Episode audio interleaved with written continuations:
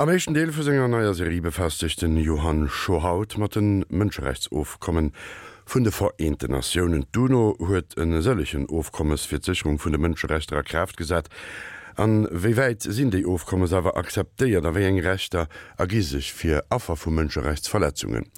De Johann Scho vergleicht es UNO Ofkommes mat regionale Verträch fir die Europäesch Mënscherechtskonvention. Am 26. Juni 1945 wurde in San Francisco als direkte Reaktion auf die schrecklichen Ereignisse des Zweiten Weltkrieges mit den Vereinten Nationen ein neuer weltweiter Zusammenschluss der Staaten geschaffen. Hauptaufgabe der UNO ist es, den Weltfrieden und die internationale Sicherheit zu wahren. Es ist nach dem 1939 gescheiterten Völkerbund ein neuer Versuch, den Frieden in der Welt zu sichern und für die Achtung der Menschenrechte einzutreten. Wie weit die Vereinten Nationen von der Realisierung dieser Ziele entfernt sind, erleben wir zurzeit mit der Welle von Flüchtlingen und Migranten, die vor Gewalt und Unterdrückung fliehen. In der heutigen Sendung möchte ich mich mit den Menschenrechtsabkommen befassen, die von der UNO verabschiedet wurden und der Frage nachgehen, welche Bedeutung und Wirkung diesen Konventionen zukommt, auch im Vergleich mit ähnlichen Abkommen von europäischen Organisationen. Bereits am 10. Dezember 1948 hat die Generalversammlung der Vereinten Nationen im Palais Chaillot in Paris die allgemeine Erklärung der Menschenrechte verabschiedet. Diese allgemeine Erklärung besteht aus 30 Artikeln, die grundlegende Ansichten über die jedem Menschen zustehenden Rechte enthalten. Alle Menschen sind frei und gleich an Würde und Rechten geboren. Die Menschenrechte stehen jedem zu, ohne irgendeinen Unterschied nach Rasse, Hautfarbe, Geschlecht, Sprache, Religion, politische oder sonstige Überzeugung, nationaler oder sozialer Herkunft. Der 10. Dezember als Tag der Verkündung wird seither als internationaler Tag der Menschenrechte begangen. Die allgemeine Erklärung der Menschenrechte ist allerdings keine verbindliche Rechtsquelle des Völkerrechts. Dennoch ist sie nicht völlig ohne Bedeutung geblieben. Einige ihrer Bestimmungen sind in späteren Konventionen der UNO übernommen worden, wie zum Beispiel in den Pakten über bürgerliche und politische Rechte vom Dezember 1966.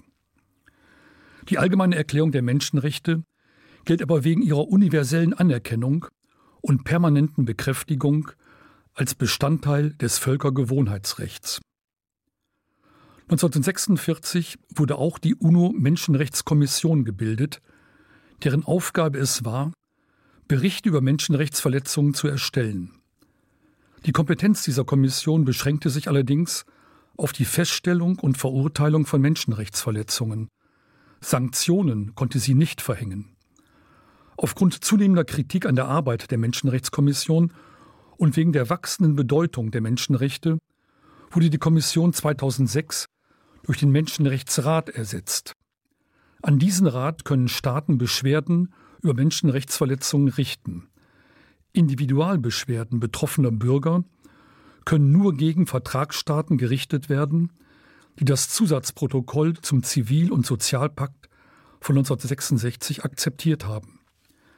Da die Staaten, in denen die Menschenrechte systematisch verletzt werden, ein solches Protokoll in der Regel nicht unterzeichnen, ist auch dieses Instrument wenig erfolgreich und erschöpft sich in der Publikation von gravierenden Verletzungen der Menschenrechte. Neben der allgemeinen Erklärung der Menschenrechte ist aus der Gründerzeit der UNO noch die Konvention über die Verhütung und Bestrafung des Völkermordes von 1946 zu erwähnen, die 1951 in Kraft trat und ebenfalls eine direkte Antwort auf die Groll des Zweiten Weltkrieges ist. In Artikel 2 der Konvention wurde der Begriff des Völkermordes erstmals völkervertraglich definiert. Diese Definition wurde dann 50 Jahre später in den Statuten der ab 1998 gegründeten internationalen Strafgerichtshöfe wortgleich übernommen. Zu diesen Gerichten werde ich in meiner nächsten Sendung im Oktober kommen. Die Völkermordkonvention ist ein völkerrechtlich verbindliches Abkommen, das von einer großen Zahl der Mitgliedstaaten ratifiziert und in nationales Strafrecht umgesetzt wurde. So ist in Luxemburg der Genozid durch Gesetz von 1985 in den Artikeln 136 folgende des Code Penal unter Strafe gestellt worden. Im Laufe der Jahre haben die Vereinten Nationen eine große Anzahl von völkerrechtlichen Abkommen zu den Menschenrechten verabschiedet. Das erfolgreichste Menschenrechtsabkommen ist die Kinderrechtskonvention von 1989, die von allen UN-Staaten bis auf Somalia, Südsudan und den USA ratifiziert wurden. Die Amerikaner sind generell sehr zurückhaltend, um es diplomatisch zu formulieren, den Abkommen der Vereinten Nationen beizutreten. Sie sind auch dem bereits erwähnten Sozialpakt ferngeblieben, wie auch dem Abkommen über den Internationalen Strafgerichtshof. Diese zahlreichen Menschenrechtsabkommen der Vereinten Nationen und die hohe Zahl ihrer Ratifizierungen durch die meisten Mitgliedstaaten lassen leider nicht den Schluss zu, dass damit die Menschenrechte überall in der Welt geachtet werden.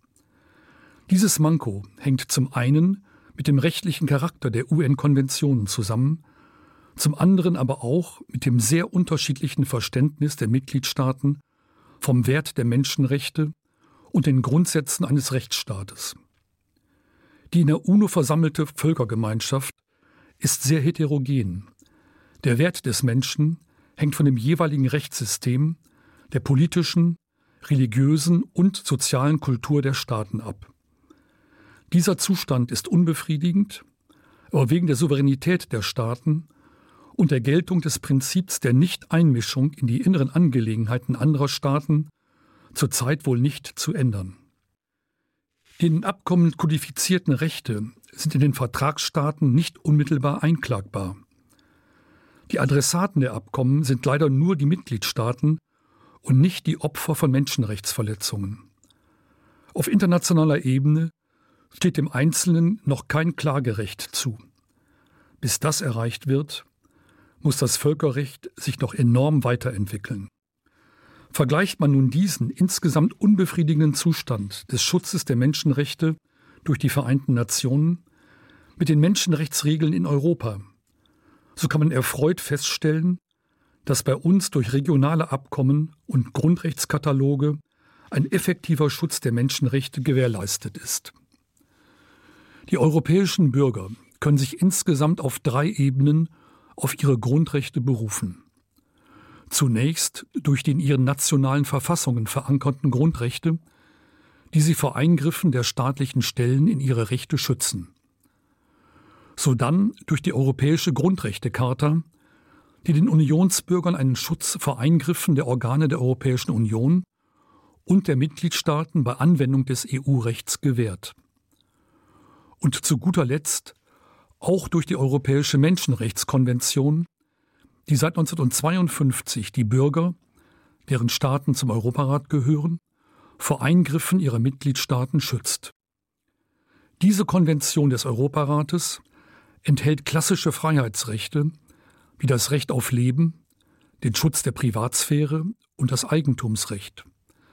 Sie garantiert auch das Wahlrecht und enthält wichtige Verfahrensprinzipien wie den Schutz vor ungerechtfertigter Inhaftierung und den Anspruch auf ein faires, in angemessener Frist durchgeführtes Verfahren.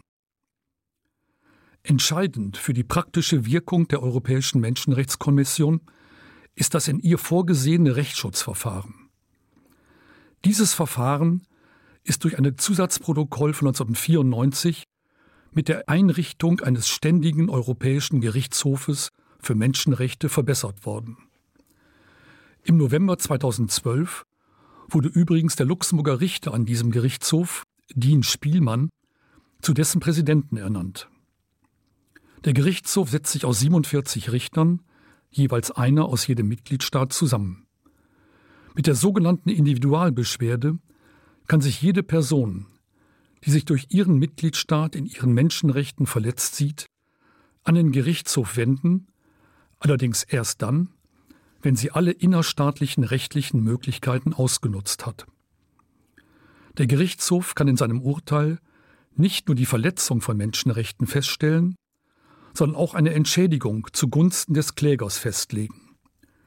Außerdem sind die Mitgliedstaaten verpflichtet, die gegen sie ergangenen Urteile zu befolgen. Dies wird vom Ministerkomitee des Europarates überwacht. Wie wir sehen, besteht also im Unterschied zu den Konventionen der Vereinten Nationen ein effektiver Individualrechtsschutz in Europa. Gleiches gilt im Übrigen für den Rechtsschutz, den die Unionsbürger mit der Europäischen Grundrechtecharta genießen. Seit dem Dezember 2009 ist diese aus 54 Artikeln bestehende Charta ein verbindlicher Teil der Rechtsordnung der Europäischen Union. Die Unionsbürger können sich bei Verletzung ihrer Grund- und Menschenrechte durch die Organe der Europäischen Union oder durch die Mitgliedstaaten bei der Umsetzung und Anwendung des EU-Rechts an die Gerichte der Mitgliedstaaten und gegebenenfalls an den Europäischen Gerichtshof wenden. Welche rechtlichen Möglichkeiten den Bürgern zum Schutz ihrer Grundrechte in der Europäischen Union zustehen, wird in späteren Sendungen über europäisch Recht im Einzelnen dargestellt. An ihrer Rendevous notéiert haut der Feiertzing, déich den Johann Scho iwwer Mënschereichsaufkommes vun den Vereinten Nationen.